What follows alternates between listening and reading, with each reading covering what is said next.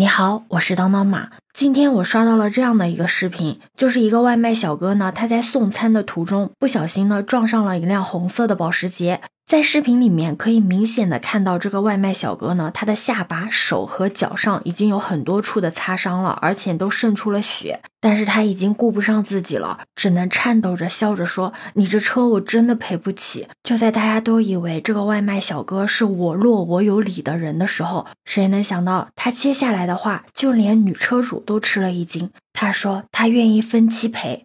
看着被认定全责的外卖小哥，女车主呢明显的感受到了他的害怕，不仅多次表示了不用赔偿，她还注意到了小哥身上的伤，还让小哥赶紧的去医院检查。虽然说修车需要好几万块，但最后反过来，女车主还想要给小哥医药费。人与人之间的善意和理解被这个视频完美的诠释了。十一月才刚入职的外卖小哥虽然赔不起，但是他没有逃避，没有耍赖，没有我弱我有理，而是想尽办法，哪怕分期也想要为自己的过错做弥补。而豪车突然被撞坏，女车主没有愤怒，没有叫嚣，没有辱骂，虽然还是会心疼，但是车主更心疼的是这个刚入社会、正在努力打拼奋斗的年轻人。这真的是穷有穷的担当，富有富的格局。很多人都说这个保时捷女车主啊，活该你开豪车。真正的有钱人格局就是大。而这个评论呢，也让我想到了，也是今年六月份的时候，在河南商丘永城，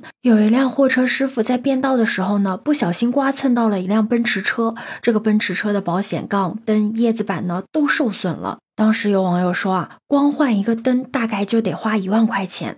也许是这个货车师傅担心自己赔付不起。他愁容满面的自责浅无声的蹲坐在了路边，而这个时候，车主大哥走到了他的身边，用一句话让正担心无措的师傅呢，当场就绷不住了，捂着脸转过了头。车主大哥说：“你给我发八十八块钱的红包走人，我再请你吃个饭怎么样？”生怕师傅不相信，车主还不忘加上了一句解释：“你让我图个吉利好不好？”接下来，车主真的带师傅去吃了饭，也是在饭桌上，货车师傅终于放下了一颗心，露出了笑容。临了，大哥还不忘说句：“欢迎下次再来永城。”山东人热情好客，河南人也不能差事儿。就这短短的几句话，让一场事故迅速的化解了，也让一个深陷自责、生活不易的中年男人得以疏解。而在事后的采访中，奔驰车主也说出了只要八十八块钱的真实原因。原来他是怕师傅心情不好，影响了开车。就像有网友说的那样，发八十八块钱的红包是对你过错的惩罚，请你吃饭是理解你生活的不易。而车主大哥的这份体谅，必将在货车师傅的日后生活中影响很久很久。而这个河南开奔驰的大哥，跟刚才开头里面讲的保时捷女车主，他们身上都有共同点：开着豪车却无半分的优越感，对他人的错不过分纠缠，不斤斤计较。但比起网友们说的真正的有钱人格局都那么大，我倒觉得是